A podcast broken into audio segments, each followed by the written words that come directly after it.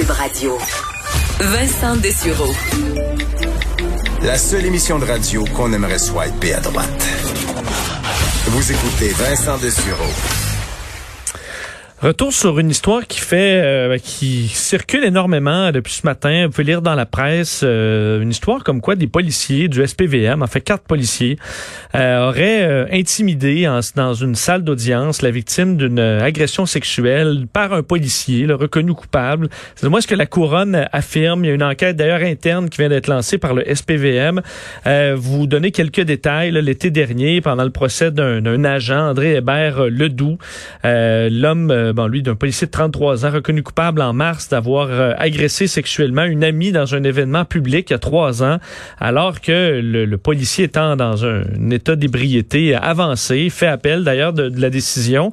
Mais au moment de ce, de ce procès, le 17 juin 2019, euh, des, policiers qui assistaient donc à ce procès pour supporter leurs collègues, ce qui semble être quand même fréquent lorsqu'un policier fait face à des accusations criminelles, bien pendant, bon, après la suspension pour le dîner en l'absence du juge. Les quatre policiers qui se sont alors placés tout près de la victime, qui s'est retrouvée en pleurs, donc à l'avant de la salle d'audience. Là, il y a des versions qui divergent sur ce que les policiers voulaient faire là. Les policiers disaient qu'ils voulaient au contraire faire un genre de mur pour séparer l'accusé la plaignante, alors que du côté de la couronne, on y voit un geste carrément d'intimidation. Elle qui avait affirmé pendant euh, le procès avoir maintenant euh, grandement peur des policiers alors qu'elle travaillait avec eux au départ. Et euh, autre euh, bon malaise relié à la réaction de certains policiers face à ces accusations euh, graves, des supérieurs hiérarchiques, des sergents euh, superviseurs qui bon signé des lettres très positives à l'endroit du policier disant que il pouvait le réintégrer sans problème dans leur équipe, que c'était quelqu'un d'assidu à son travail, de ponctuel, qu'il est un policier exemplaire dans le cadre de ses fonctions. Est-ce que c'est c'est le travail donc de ces supérieurs hiérarchiques d'aller défendre dans un cas comme ça euh, d'agression sexuelle, euh, ça soulève un certain malaise et des, euh, des questionnements. Est-ce que ça pourrait d'ailleurs inquiéter des victimes à porter plainte contre des policiers, sachant que plusieurs collègues pourraient être tentés de l'appuyer peut-être un peu trop ouvertement? pour en parler, il est ben, policier retraité, François Doré, qu'on rejoint tout de suite. Monsieur Doré, bonjour. Bonjour, M. Dessureau. Euh, Est-ce que euh, c'est un pour vous, ça cause un malaise euh, cette histoire-là de voir des policiers qui euh, se tiennent un peu trop près d'une victime d'un collègue policier? Ben, je pense que c'est là que le malaise commence. C'est là qui, qui débute que c'est enquêté d'ailleurs par le SPVM, une enquête interne. Pas quand ils ont décidé d'aller supporter leurs collègues, mais c'est quand ils se seraient levés et placés, dit-on, pour faire écran euh, le juge Bellil, d'ailleurs, a dit que c'était pas vraiment une, bonne raison. Il n'a pas accepté cette raison-là. Mais euh, c'est là où je pense que la goutte a fait déborder le vase. Que des policiers se fassent appuyer par des collègues lorsqu'ils sont euh, accusés, oui, ça se voit régulièrement. Mais des manœuvres comme celle-là, j'étais pas à la cour, j'ai pas vu ce qui s'est passé, mais ça semble ça semble assez intimidant, oui. Les, euh, les des lettres de supérieurs, est-ce que c'est quelque chose qui, euh, qui, qui, a sa place, des supérieurs qui disent ah ben le policier était ponctuel au travail. Est-ce que ça a un rapport euh, dans un dossier d'agression sexuelle? Ben, encore une fois, c'est quelqu'un qui supporte un collègue, qui supporte un subalterne. On dit que ce sont des, des officiers supérieurs. en disant qu'il est un très très bon policier, certainement un très bon policier, il n'en dépend pas moins qu'il a été reconnu coupable d'une agression sexuelle. Alors, il faut faire le travail. Euh, faut faire la différence entre les deux. Quand il revient à la maison, est-ce qu'il est-ce qu'il va engueuler sa femme, battre ses enfants, puis après ça, va aller commettre un, vol en disant oui, mais pendant qu'il est policier, il est très très bon, mais après ça, il, a fait autre chose. C'est un peu ça ici. Une soirée bien arrosée, euh, l'alcool, agression, ce qui est décrit par le juge Bélé encore une fois, c'est une agression sexuelle.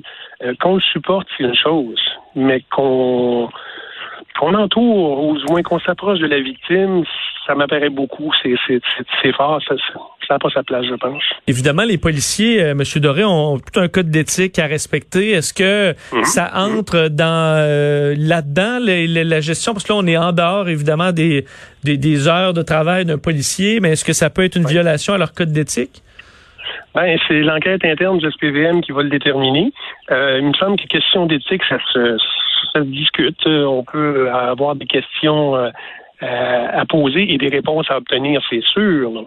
Mais éthiquement, c'est pas c'est pas très très fort, c'est pas la meilleure journée. Je comprends que la défense dit que non non non, il n'y a pas d'intimidation et que la couronne le prétend. Je veux bien croire, mais euh, si trois de mes amis et moi nous approchions de vous pour x y raison, alors que vous êtes la victime de quelque chose, puis euh, mes trois amis et moi on fait le même travail, je suis pas sûr que vous accepteriez bien bien. Pour ça, on, rappelait euh, dans, dans, bon, dans l'article, c'était des électriciens là ou bon, des gens dans un autre domaine euh, qui, euh, qui s'approchent comme ça d'une victime d'un de leurs collègues. on mhm. verrait peut-être quand même assez facilement que ça n'a pas sa raison d'être. Est-ce que parce que c'est des policiers, on, on, a tendance à l'accepter un peu plus? Est-ce que on devrait chez les policiers, oui, on peut soutenir un collègue, mais que ça doit se faire assurément de façon privée? Ben, ça doit se faire de façon discrète surtout. De façon privée, oui, mais de façon discrète. Pas comme des débordements à la cour. Euh, S'il si, si, y a eu vraiment ce qui s'est passé, du moins ce qui a été décrit, ça, c'est un débordement tant qu'à moi et c'est questionnable. Euh, reste à voir ce que l'enquête interne va déterminer, c'est sûr. Mais effectivement, c'est que ça met en doute à ce moment-là le, le, genre de confiance, la relation confiance qu'on peut avoir avec nos policiers. Si on constate que certains d'entre eux sont prêts à aller faire ce qui a été fait ou ce qui est allégué avoir été fait, euh, de quelle façon ils vont répondre aux victimes d'agressions sexuelles après? Si la question, la question se pose. Évidemment, pour un policier, euh, avoir des accusations criminelles, c'est euh, ça peut carrément détruire une carrière parce qu'on s'entend que les policiers doivent quand même montrer patte blanche au niveau criminel. Est-ce que ça amène ce qu'on voit que dans ce dossier-là, la défense qui demande l'imposition d'une absolution conditionnelle avec une probation d'un an, est-ce que c'est souvent demandé dans les cas de policiers pour être sûr qu'ils puissent reprendre une, une carrière assez rapidement? Je pourrais pas vous dire que dans les cas de policiers, c'est demandé souvent. Euh, j'imagine que c'est demandé souvent par la défense dans, de multiples cas. Dans les cas de policiers, j'ai pas d'autres dossiers qui me viennent en tête. Mais généralement, un policier qui commet un acte criminel, une infraction, oui, il va, il va recueillir des, des, des, sympathies de certaines personnes, mais généralement, euh, il y a une ligne qui est tracée à partir de là. D'autant plus que l'on parle d'une agression sexuelle. On parle pas d'une conduite en état d'ébriété. On parle d'une agression sexuelle. C'est d'autant plus avec tout ce qui se passe euh, de nos jours, les, dénonciations. S'il a besoin d'aide, donnons-lui de l'aide par ses collègues, mais euh, laissez faire la victime tranquille. Savez-vous ce qui arrive lorsqu'on euh, présente, je pense à une, personne qui est agressée par un policier, euh, d'aller mm-hmm. porter, une, déposer une plainte contre un policier dans un poste de police, ça doit être assez euh, particulier. Est-ce qu'il y a des systèmes qui sont faits pour s'assurer qu'il n'y ait pas, qu'il ait pas d'interférence, de conflit d'intérêts dans les services de police lorsqu'il y a une plainte qui atteint un des, un des leurs? Ben, déjà en partant, je pense qu'il y a le doute de la victime a un doute. Est-ce que l'enquête va être menée, va être menée à bien?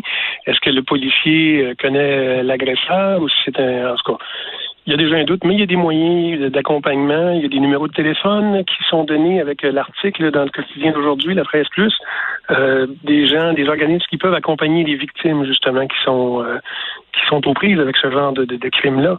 Il n'y en a pas des, centaines, mais un, c'est un de trop, on s'entend. Oui, il y a des systèmes d'accompagnement. Ben, c'est très intéressant. François Doré, merci beaucoup de nous avoir parlé aujourd'hui.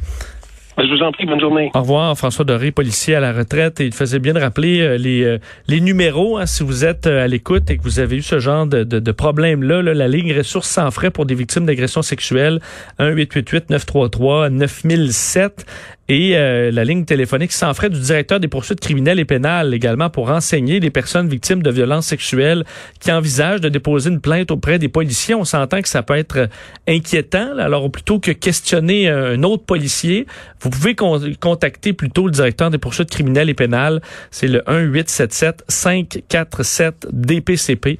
Alors, euh, pour euh, de l'information en ce sens, on pourra vous orienter vers euh, les, les, bons endroits pour être sûr que justice soit parce que c'est un dossier quand même assez particulier, surtout que on parle d'un incident en état d'ébriété avancé dans un genre de party, mais ça va quand même assez loin. Là. On parle au départ là, de agripper les fesses, les seins par en arrière. La dame tombe, ensuite euh, la, main dans la culotte. Euh, donc c'est assez euh, assez grave. Une agression qui aurait, au dire de la victime, ruiné sa vie, plongé dans une dépression majeure, en choc post-traumatique.